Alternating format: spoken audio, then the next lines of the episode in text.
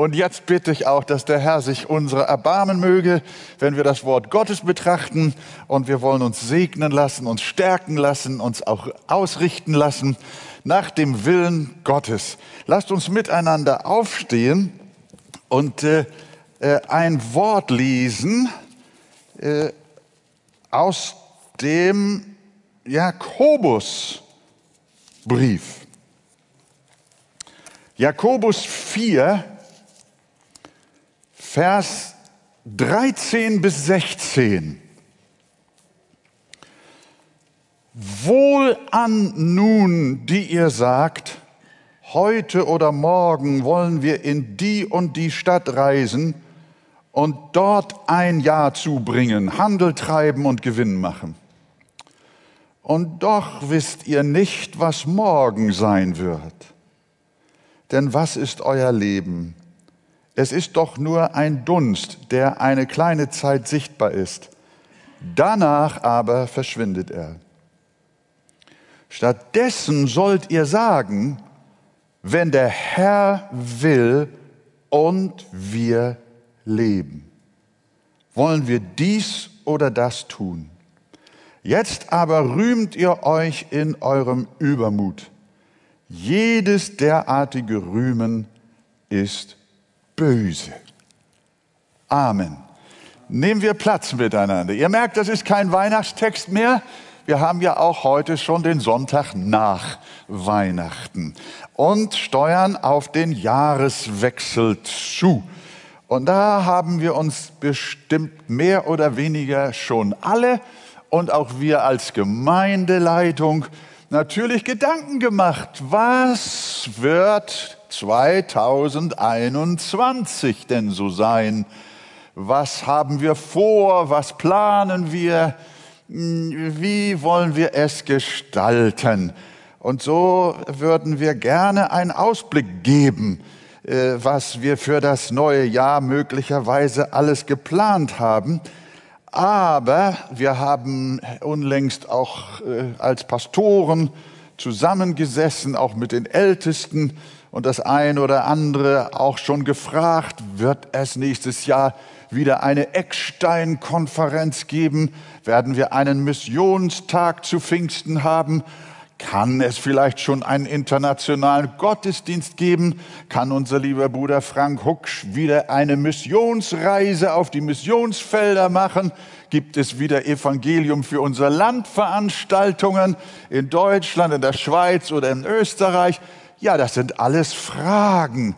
Und wir müssen sagen, in diesem Jahr sind wir zögerlicher mit der Beantwortung dieser Frage, als das in früheren Jahren gewesen ist. Denn wir haben alle eine Pandemie erlebt. Wir wurden im nun zu Ende gehenden Jahr schnell daran erinnert, dass Gott andere Pläne hatte, als wir es uns bei der Terminierung unserer Vorhaben gedacht hatten. Denn schon im März brach dieses Virus aus, breitete sich über die ganze Welt aus und machte buchstäblich alle unsere Vorhaben, nicht alle, aber die besprochenen oder ähnliche, viele unserer Vorhaben zunichte. Und wir müssen feststellen, wie nie zuvor hat uns das Bibelwort erinnert, darum sollt ihr sagen, wenn der Herr will und wir leben, wollen wir dies oder das tun. Das gilt, glaube ich, in unserer Zeit mehr denn je. Oder wir sollten uns mehr denn je daran erinnern, gegolten hat das schon immer. Und deswegen macht uns das auch ein wenig demütiger.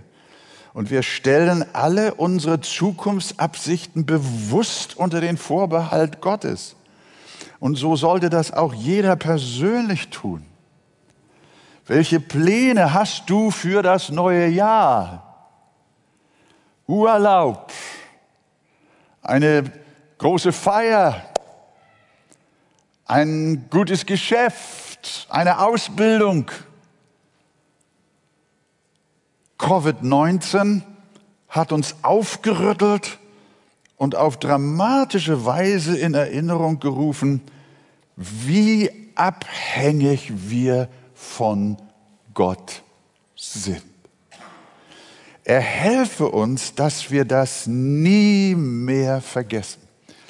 Denn die Bibel sagt, in eines Mannes Herzen, nicht nur in eines Mannes Herzen, aber hier ist der Text so, in eines Mannes Herzen sind viele Pläne, aber zustande kommt der Ratschluss des Herrn.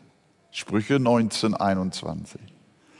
Ihr kennt alle dieses bekannte Sprichwort, der Mensch denkt und, und Gott lenkt. Woher kommt das Wort? Aus dem Volksmund? Nein, es kommt aus der Bibel. Es kommt aus der Bibel. Sprüche 16, 19 heißt es wörtlich. Das Herz des Menschen denkt sich seinen Weg, aber der Herr lenkt seine Schritte. So heißt das Sprichwort wörtlich. Der Herr lenkt seine Schritte. Also was nicht, also nicht was wir wollen, sondern was Gott will, das geschieht. Das haben wir nicht nur in diesen Monaten gelernt. Und wenn wir das bedenken, liebe Gemeinde und liebe Freunde, wird uns bewusst, und das jetzt finde ich ganz wichtig daraus zu erkennen, dann wird uns bewusst, dass wir die Zukunft nicht kennen. Keiner kennt die Zukunft von uns Menschen. Denn in unserem Text hat es geheißen, ihr wisst nicht, was morgen sein wird. Wir wissen es nicht. Und das ist der Grund, weshalb wir eben sagen sollen, wenn der Herr will und wir leben. Und stattdessen wird manchmal gelernt, ihr müsst eine Vision haben. Das wird manchmal bis zum Exzess gelehrt. Ihr müsst eine Vision haben. Ihr müsst eure Ziele formulieren und die Schritte dazu festlegen. Ihr müsst wissen, wo ihr hin wollt. Solche Kalkulationen mögen grundsätzlich nicht verkehrt sein und ich glaube, sie sind sogar gut. Aber sie sind nur klug, wenn wir zugleich uns eingestehen, dass es auch ganz anders kommen kann. Und dass wir es nicht wissen. Denn Gott hat es so festgesetzt, dass wir die Zukunft nicht kennen. Das ist Gottes, er hat uns so gemacht. Wir sind nach seinem Bilde geschaffen aber nicht alle Wesenszüge Gottes haben wir von ihm empfangen, um ihm gleich zu sein, um ihm ähnlich zu sein. Das Wesen seiner Allmacht und das Wesen seines Wissens und auch seines Vorherwissens hat Gott nicht dem Adam und der Eva als sein Ebenbild gegeben, als er sie geschaffen hat. Sondern Gott hat es so festgesetzt, dass der Mensch die Zukunft nicht kennen soll. Wir sollen sie nicht kennen. Weil sich die Menschen damit aber nicht abfinden wollen, laufen sie von Alters her wohin? Zu Wahrsagern, Sterndeutern, Kartenlesern, Horoskopstellern und so weiter und so. Gerade, gegen Ende des Jahres und zu Beginn des neuen Jahres, da ist das Geschäft mit der Zukunftsvorhersage floriert wieder. Und die Menschen sind heiß hungrig und wollen die Sterne lesen, was sie ihnen zu sagen haben. Im Grunde genommen ist das ein, ein sich widersetzen wollen der Festlegung Gottes. Gott sagt, wir wissen es nicht. Und wir sollen es auch nicht wissen, was morgen ist. Aber der Mensch sagt, ich muss es wissen, ich muss es wissen, ich will es wissen. Und daher kommt dann dieser Götzendienst, dass wir zu solchen okkulten Ideen greifen. Und liebe Gemeinde, manchmal haben auch Christen den Hang, ihre Zukunft herausfinden zu wollen. Anstatt Trost in Gottes Wort zu suchen und es sich darin genügen zu lassen, lassen sie sich hier und dort Prophezeiungen geben. Aber die Bibel sagt nicht, finde deine Zukunft heraus, sondern die Bibel sagt, befiehl dem Herrn deine Wege. Das ist die Botschaft der Bibel. Leider mussten wir auch so manche negative Erfahrung machen mit sogenannten Zukunftsweissagungen und Prophezeiungen. In einem Fall war hier in der Nachbarschaft ein sogenannter Prophet unterwegs. Auch aus unserer Gemeinde sind verschiedene dorthin gegangen, um die Sensation des prophetischen Dienstes dieses Mannes irgendwo aus dem Ausland mitzuerleben. Und eine junge Schwester, sie erwartete ein Baby und war schon sehr weit zur Geburt hin fortgeschritten. Aber sie hatte das Bedürfnis, sie stand auch in der Reihe und wollte sich ein prophetisches Wort geben lassen hinsichtlich des Ausgangs ihrer Schwangerschaft. Und dann hat der Prophet gesagt, du wirst ein gesundes Kind bekommen. Oh, und sie hat sich gefreut. Sie hat die Prophetie aufgeschrieben. 14 Tage später kam es zur Geburt, aber es wurde ein totes Kind geboren. Und ich musste es dann nach Ohlsdorf bringen. Unter diesem Vorzeichen. Wozu war die Prophezeiung überhaupt nötig? Sie war überhaupt nicht nötig. Und sie war auch noch falsch. So kann es gehen, wenn wir uns nicht darin genügen lassen, wir wissen nicht die Zukunft. Befiehl dein Kind Gott an. Er weiß es. Weiß ich den Weg auch nicht, singt Mathilda Wrede. Weiß ich den Weg auch nicht, du weißt ihn wohl. Und dann schreibt sie und singt, das ist genug. Seid ihr einverstanden? Das ist genug. Auch hinsichtlich der letzten Dinge lieben es einige sehr, über die Einzelheiten der Wiederkunft Christi zu spekulieren, auch angesichts der Zeiten, in denen wir jetzt leben. Sie wollen wissen, in welchen Schritten die Wiederkunft Jesu genau abläuft wie es mit der Trübsalzeit ist. Kommt sie vor der Entrückung oder kommt sie nach der Entrückung? Werden die Kinder Gottes da noch reinkommen oder nimmt der Herr sie schon vorher weg? Und dann wird getüftelt, was genau die tausend Jahre sind, wie wohl Jesus doch von seiner, vor seiner Himmelfahrt gesagt hat und bezüglich seiner Wiederkunft. Es ist nicht eure Sache, sagt er. Es ist nicht eure Sache, die Zeiten oder Zeitpunkte zu kennen, die der Vater in seiner eigenen Vollmacht festgesetzt hat. Das ist nicht eure Sache, aber wir machen das zu unserer Sache. Demzufolge wäre es sehr weise einzugestehen, dass vieles noch verborgen ist und dass wir es nicht wissen. Wir wissen nicht einmal, was uns im vorliegenden Jahr geschieht. Die einen setzen auf Impfstoffe und rufen das Ende der Pandemie aus. Und die anderen prophezeien, das nächste Virus ist schon da. Die einen sagen, morgen wird alles wieder gut. Und die anderen sagen, die Pandemie fängt erst an. Sie lehnen den Impfstoff ab und vor, äh, warnen vor gesteuerter Genmanipulation. Liebe Gemeinde, wenn ihr mich fragt, ich weiß es nicht. Ich bin nicht schlau genug. Und wir alle sind nicht schlau genug. Ich weiß auch nicht, ob mir morgen was zustößt. Ob ich krank werde oder gar sterbe. Ich bin mit Jakobus ein Herz und eine Seele. Ich weiß nicht, was morgen ist.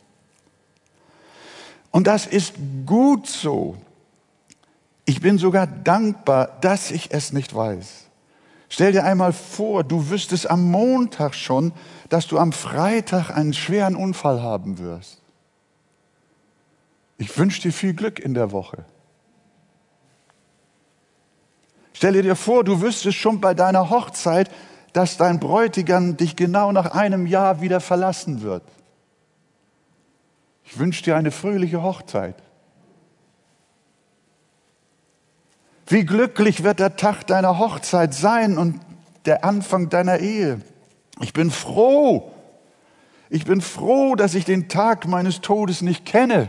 Du auch? Ich bin froh, dass ich den Tag meines Todes nicht kenne und dass ich auch nicht weiß, wie groß die Menge der Leiden bis dahin noch sein wird. Darüber bin ich froh. Wenn ich im Voraus wüsste, welches Glück noch auf mich wartet, gäbe es niemals in meinem Leben eine freudige Überraschung. Das wäre doch furchtbar. Wie oft hat meine Frau mich glücklich gemacht, indem sie mich überraschte. Schatz, das kannst du noch viel, viel mehr und noch viel öfter machen. und, der, und die Freude und, die, und das Glück liegt darin, dass ich es vorher nicht wusste. So ist es doch herrlich. Wenn ich im Voraus alles Unglück wüsste, bestünde mein Leben nur noch aus Trauer und Verzweiflung. Und darum ist es gut so, dass wir nicht wissen, was morgen sein wird. Dem Herrn sei Dank dafür. Dank dafür, Herr. Lehre uns Demut. Wir sind endliche Menschen. Wir sind abhängig von dem lebendigen Gott. Und nur einer steuert die Geschichte und auch die Biografie deines Lebens. Und er weiß, was morgen und übermorgen ist. Er weiß, wie alt du wirst, wie früh du stirbst, wie spät du stirbst. Oder vielleicht stirbst du auch gar nicht, wenn Jesus dich entrücken wird. Oh, es ist so schön. Mein Vater weiß. Jesus sagt doch auch in der Bergpredigt, euer Vater weiß, dass ihr alles würde. Haben wir einen herrlichen Vater, der alles weiß. Deshalb sollten wir auch nicht in die verborgenen Ratschlüsse Gottes hineinschnüffeln, die das Ende der Weltzeit betreffen. Seit Jahrzehnten höre ich anlässlich der verschiedensten Weltereignisse immer wieder, jetzt ist es soweit. Jetzt kommt Christus wieder. So wie diesmal war es noch nie. Dann haben sie auch untereinander gesagt, bekommt bloß keine Kinder mehr. Jesus kommt bald. Die große Trübsal steht bevor. Fangt gar nicht erst eine Ausbildung an. Das lohnt sich nicht. Das haben sie nach dem Krieg gesagt, als haben, ich kann mich als Kind erinnern, wie unsere Vaterstadt in Trümmern war. Unsere ganze Stadt war eine einzige Steinwüste. Und dann sind Christen umhergegangen und haben Schilder hochgehalten. Jesus kommt bald. Ja, sie hatten recht. Jesus kommt bald. Und unter der vorgehaltenen Hand haben sie gesagt, zahl nichts mehr in die Rente ein. Das lohnt sich nicht. Heute sind ihre Enkelkinder schon Rentner. Und Jesus hat in der Bergpredigt uns erzählt, das und das wird alles geschehen. Aber er sagt, wisst, das Ende ist noch nicht da. Wir wissen es nicht. Als die Kuba-Krise am Vorabend eines Dritten Weltkriegs, eines Atomkriegs stand, er zitterte und erbebte die ganze Welt und die Christen haben gerufen, jetzt ist es soweit. Aber wir sind immer noch da. Es kann heute sein. Es kann morgen sein. kann aber auch noch dauern. Ich weiß es nicht. Wir wissen nicht, was morgen ist. Ganz gewiss sollen wir auf die Zeichen der Zeit achten und auch den Herrn Jesus jeden Tag erwarten.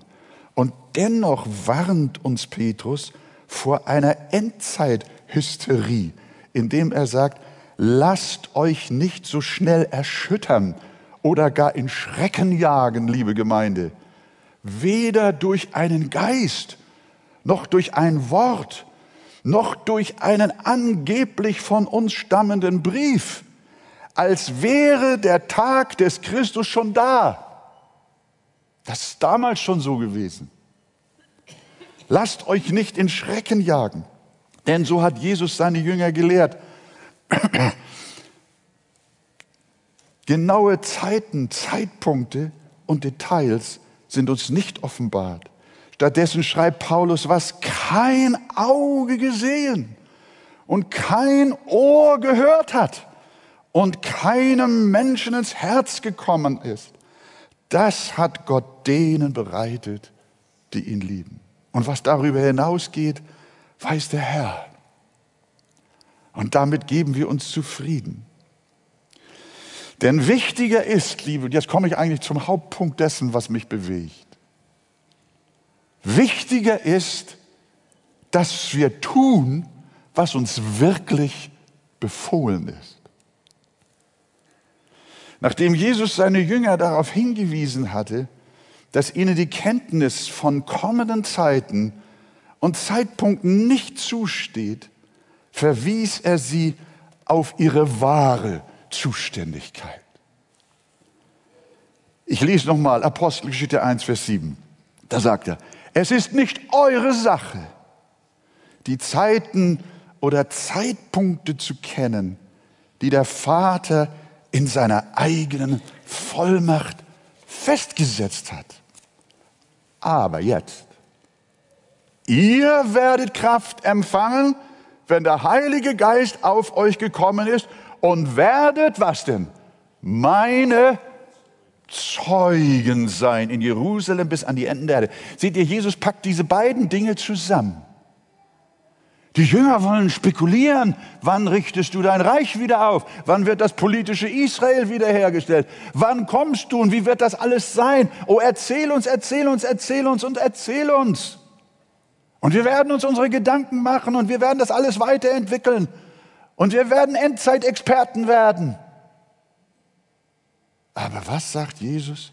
Nein, das alles, das alles steht euch nicht zu. Das ist nicht eure Sache. Das, auf Deutsch gesagt, das geht euch nichts an. Aber ihr werdet meine Zeugen sein. Die Kraft des Heiligen Geistes ist also nicht dazu gegeben, unsere Kraft mit, mit, äh, mit, mit, mit Endzeitgrübelei zu verprassen, sondern und die Kraft des Heiligen Geistes ist uns nicht dazu gegeben, Zukunftsforscher und Endzeitexperten zu werden, sondern wir sollen Zeugen sein, Zeugen Jesu und seiner herrlichen Rettungstat. Der Missionsbefehl lautet nicht, gehet hin und ermittelt das Tier und den falschen Propheten sondern der Missionsbefehl lautet, geht hin in alle Welt und verkündigt das Evangelium. Darum sind die Themen, und das ist interessant, wenn ich das mal kurz einschieben darf, das ist, wäre allerdings eine eigene Einheit, darüber zu sprechen und auch darüber zu lehren. Es fällt auf in der Bibel, wenn wir sie genau anschauen, dass die Themen der Apostel in ihren Lehrbriefen zum Beispiel nicht das tausendjährige Reich sind. Das große Thema der Apostel ist auch nicht die politische Wiederherstellung Israels. Wo findet ihr was da bei ihm? Bei Petrus, bei Jakobus, bei Paulus, in den Briefen des Johannes. Nein, wir lesen auch nichts über die 70. Jahrwoche Daniels bei ihnen. Darüber reden die Apostel so gut wie nie und sprechen nicht, jedenfalls nicht in den Texten, die uns vom Heiligen Geist für uns überliefert worden sind. Die Bibel, liebe Gemeinde, nehmt mir es bitte nicht übel, aber es ist doch gut, wenn wir nüchtern auch an das Wort Gottes gehen. Die Bibel kennt noch nicht einmal den Ausdruck tausendjähriges Reich. Die ganze Bibel nicht. Sie spricht an einer Stelle, nämlich in der Offenbarung, lediglich von tausend Jahren. Von einem Reich ist auch da nicht die Rede. Und wer sich darüber im Klaren ist, dass die Offenbarung viele Bilder und Symbole gebraucht, deren Deutung in weiten Teilen noch versiegelt sind, verschlüsselt sind, der wird sich hüten, diese tausend Jahre jetzt eindeutig zu bestimmen und festzulegen. Denn weder Jesus noch die Apostel in den Briefen reden von einem tausendjährigen Reich.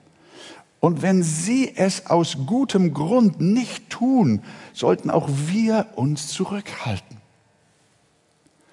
Paulus Endzeitszenario nach der Auferstehung der Gläubigen beziehungsweise nach ihrer Entrückung lautet so, 1. Korinther 15, Vers 24. Er beschreibt die Auferstehung der Gläubigen und auch die Entrückung im Thessalonicher Brief. Und was sagt er dann in Vers 24? Was kommt nach der Auferstehung und der Hin Hinwegnahme zu Christus? Danach das Ende. Punkt. Danach das Ende, wenn er das Reich Gott dem Vater übergeben wird, wenn er jede Herrschaft, Gewalt und Macht beseitigt hat. Ähnlich formuliert das in 1. Thessalonicher 4, Vers 17. Auch hier sagt er, was nach der Entrückung uns erwartet und er erwartet. Wir, danach werden wir entrückt werden in den Wolken zur Begegnung mit dem Herrn in die Luft. Und jetzt? Und was passiert dann? Das tausendjährige Reich? Erwähnt er gar nicht. Sondern er sagt, und so werden wir bei dem Herrn sein alle Zeit. Und dann sagt er, mit diesen Worten tröstet euch. Ist das gut? Das ist gut. Das ist gut. Das heißt, danach ist die Zeit vorüber. Es kommt nichts mehr, sondern die Ewigkeit ist da. Die ewige Herrlichkeit Gottes, sein ewiges, nie endendes Reich ein neuer Himmel und eine neue Erde. Auch wenn die Apostel äh, eine schlichte Vorstellung vom Ende der Zeit haben, wie, wie ich euch hier eben gezeigt habe. Sie glauben daran, dass am Ende es eine wunderbare Entrückung gibt, die Heiligen aus den Gräbern, die noch Lebenden in ihrem noch lebendigen Leibe, aber sie alle werden verwandelt werden, dem Herrn entgegen und dann werden wir alle Zeit bei dem Herrn sein. Und in Korinthern sagt er, und danach das Ende. Also äh, daraus war ich ganz schlecht, ganz einfach. Und trotzdem sagen sie, wenn sie auch ganz schlicht und einfach das Ende beschreiben, mit sehr wenigen Worten, dann reden sie aber doch mit Macht von der Wiederkunft Jesu, von der Klarheit der Wiederkunft. Sie sagen, dass er aber wie ein Dieb in der Nacht kommt. Kein Zeitplan, kein Ablaufplan. Er kommt wie ein Dieb in der Nacht. Sie lehren, wie auch Jesus es getan hat, dass zuvor eine extrem böse Zeit sein wird und ein großer kirchlicher Abfall mit dem Menschen der Sünde an der Spitze. Zur selben Zeit aber wird das Evangelium auch bis an das Ende verkündigt. Und eine große Erweckung in Israel wird geschehen. Und dann mitten in dieser Endzeitzuspitzung wird aus heiterem Himmel die Posaune Gottes erschallen, die Toten werden auferstehen, die einen zum Gericht und die anderen zum Leben, und die werden mit den Gläubigen entrückt werden. Und danach das Ende und wir sind beim Herrn. Bei diesen Beschreibungen beschränken sich, oder mit diesen Beschreibungen beschränken sich die Apostel und verzichten auf die Angabe zeitlicher Reihenfolge, genauer Abläufe. Sie fingen nicht an, sich in weitergehende Spekulationen zu verrennen und eschatologische Spezialisten zu werden, sondern sie taten, und jetzt kommt der Punkt, sie taten, was Christus ihnen geboten hatte. Sie wurden Zeugen der Erlösung und wussten nichts anderes zu predigen als Christus den gekreuzigten. Und wenn wir die Apostelgeschichte durchgehen, liebe Gemeinde, die Briefe lesen,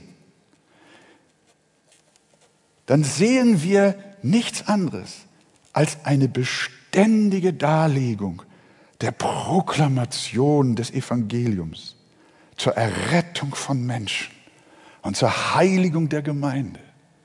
Wir werden in diesen Briefen aufgefordert, unser Leben Christus zu weihen, in seinen Wegen zu wandeln und der Heiligung nachzujagen und uns umwandeln zu lassen in das charakterliche Bild unseres Herrn Jesus Christus. Das Evangelium zu verkündigen bis an die Enden der Erde, ein Licht und ein Salz zu sein und das Heil Gottes den Menschen zu sagen, damit noch viele, viele Menschen gerettet werden. Das ist, wovon die Briefe und auch die Apostelgeschichte, wovon letzten Endes der Aposteldienst, der Dienst der Gemeinde erfüllt war. Und das, liebe Gemeinde, muss und soll und darf auch unser Dienst sein. Euch steht es nicht zu, Zeitpunkte und Zeitepochen zu wissen, sondern ihr werdet die Kraft des Heiligen Geistes empfangen und meine Zeugen sein. Und dennoch, so glaube ich, dürfen wir sagen, dürfen wir einen Ausblick wagen. Wir wissen nicht, ob der Herr im neuen Jahr kommen wird oder nicht. Er kommt wie ein Dieb in der Nacht. Jesus sagt genau dasselbe. Wird ein Dieb sich ankündigen, dass ihr euch vorbereiten könntet? Nein, sagt er. Er wird plötzlich in einem Augenblick in euer Haus brechen. Wir wissen nicht, was im kommenden Jahr sein wird, wie die Pandemie ausgeht und ob vielleicht schon der Antichrist da sein wird. Wir wissen es nicht. Aber wir wissen, dass wir die Zeit, die uns noch bleibt, auszukaufen haben um Seelen zu retten und die Heiligen Gottes im Glauben zu stärken. Wir spekulieren nicht und laufen auch keinen sensationellen Prophezeiungen nach, sondern wir halten fest an dem völlig gewissen prophetischen Wort. Das ist die Heilige Schrift, bis der Tag des Herrn anbricht. 2. Petrus 1, 19. So lange wollen wir wirken. So lange noch Tag ist, denn es kommt die Nacht, da niemand wirken kann. Wenn ihr fragt, was habt ihr für 2021 vor? Christian, Brüder, Markus, Björn, Frank, Andi, was haben wir vor für 2021? dann lautet unsere Antwort viel, ja viel, sehr viel. Wir haben sehr viel vor, liebe Gemeinde. Sehr viel. Wir möchten so gerne weitermachen mit dem Aufbau neuer Gemeinden. Wir möchten sehr gern mit unseren TV-Sendungen fortsetzen und ihre Ausbreitung noch verstärken. Wir möchten sehr gern den Livestream-Gottesdienst ebenfalls weiterführen und viele Menschen auf diese Weise mit dem Wort Gottes erreichen. Wir möchten gern Missions- und Sozialarbeit in der ganzen Welt tun. Wir möchten auch unsere Literaturmission und das Pastorenkolleg voranbringen. Ja, wir planen Konferenzen, Missionsfeste und Seminare und vieles mehr. Wir möchten sehr gern das Wort des Herrn ausbreiten, so weit und so viel es geht. Ja, wir haben viel, viel, viel vor, liebe Gemeinde. Sagt ihr Amen dazu?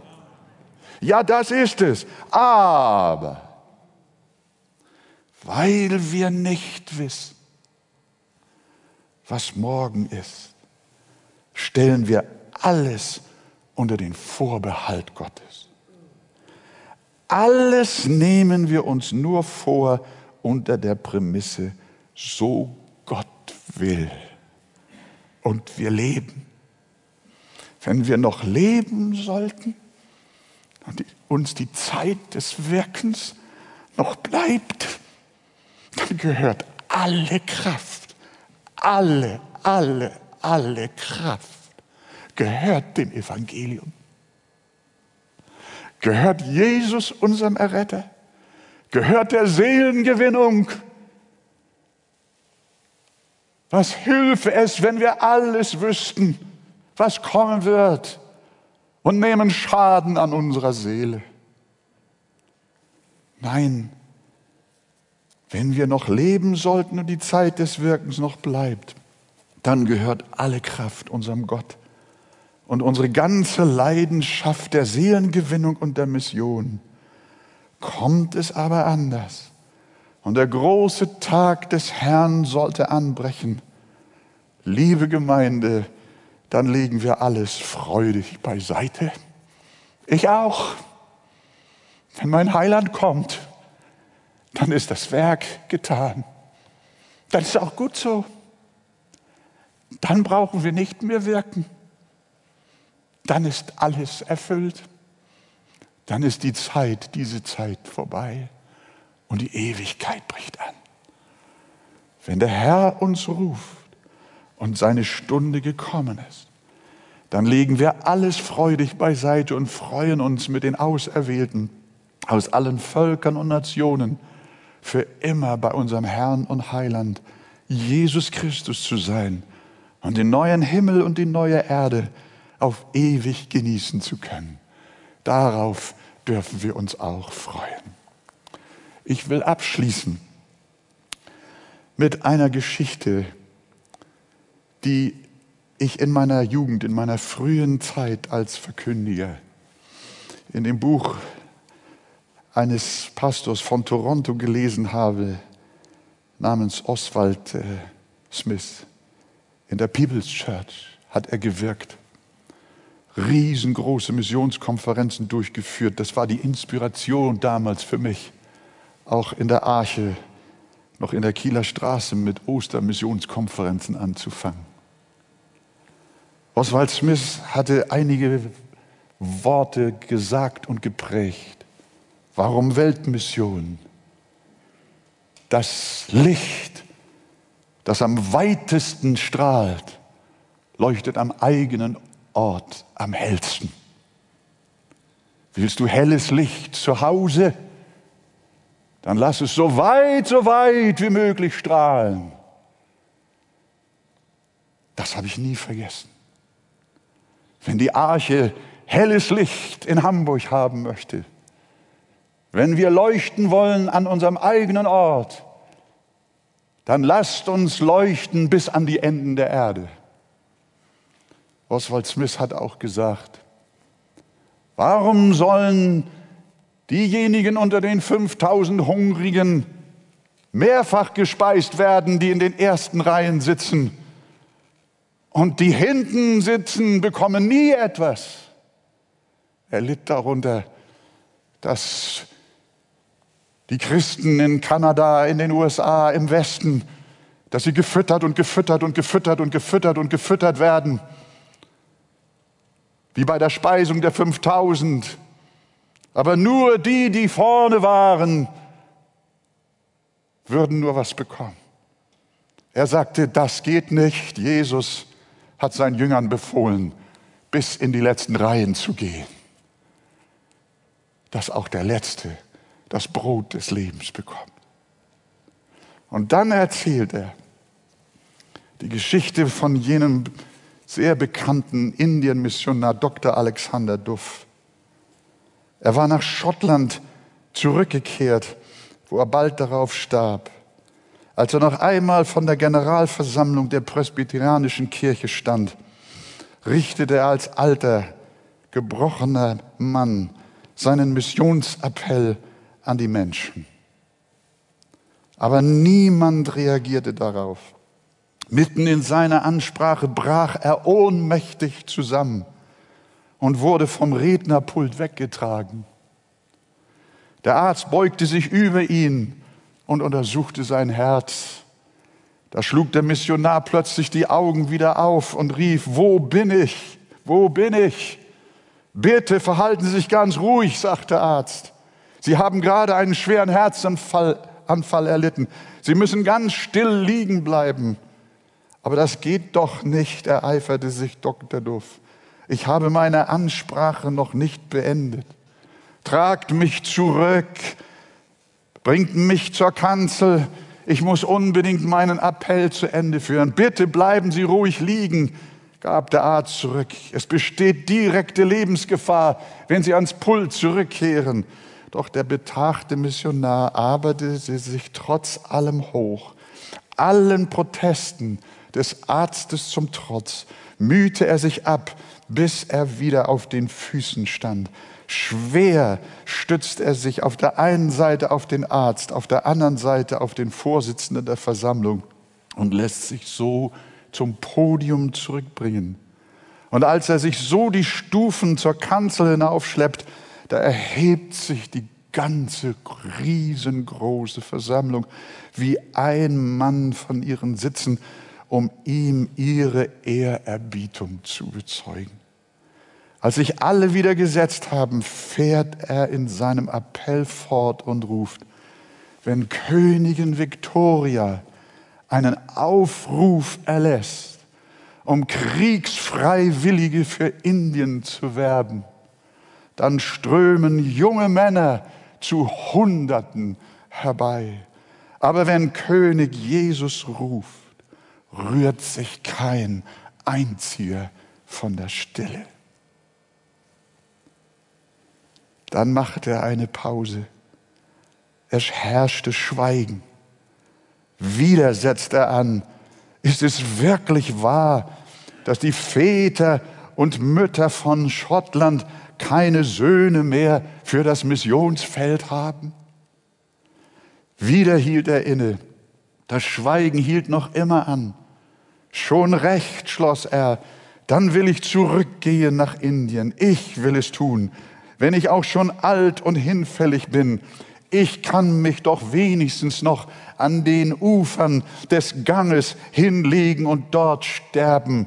Die Leute in Indien sollen wissen, dass es in Schottland wenigstens einen Menschen gibt, der sie so lieb hat, dass er sein Leben gern für sie hingibt.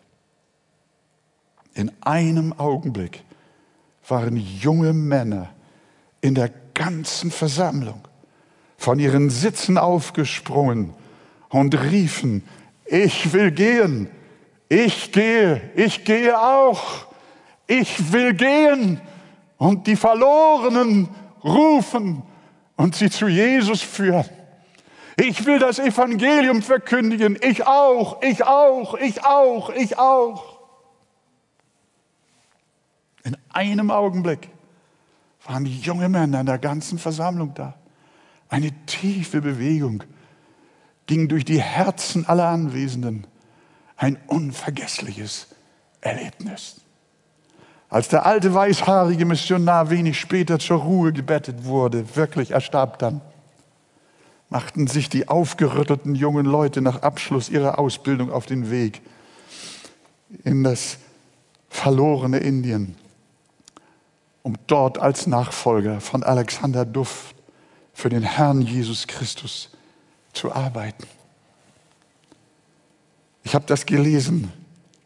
Ich schreibe gerade wieder so ein paar Zeilen, äh, auch aus meinen Erinnerungen auf. Bin ich auf diese Geschichte gestoßen. Sie hat damals mein Leben so in Brand gesetzt. Und ich möchte euch bitten, liebe Gemeinde, möchte euch bitten, ihr jungen Leute, junge Männer, junge Frauen, hier und auch draußen, kümmert euch nicht um das, was wir nicht wissen und was wir auch nicht wissen sollen. Wir wissen nicht, was morgen ist. Aber das, was wir wissen, ist, wir haben unseren Auftrag zu erfüllen. Wir wissen nicht, ob es noch lange geht oder bald der Herr kommt und der Tag des Herrn da ist. Aber heute, heute können wir noch wirken. Es ist noch Tag. Lasst euch auch rufen. Weit euer Leben, euer Herz, eure Zukunft. Weiht sie dem Evangelium Gottes und dem Herrn Jesus Christus. Dann führt ihr ein zielgenaues Leben, ein erfülltes Leben, ein Gott wohlgefälliges Leben. Geht hin in alle Welt und verkündigt das Evangelium aller Kreatur. Empfangt die Kraft des Heiligen Geistes und seid meine Zeugen. Wir wissen nicht, was morgen ist. Darum sprechen wir so der Herr will und wir leben. In Jesu Namen. Amen.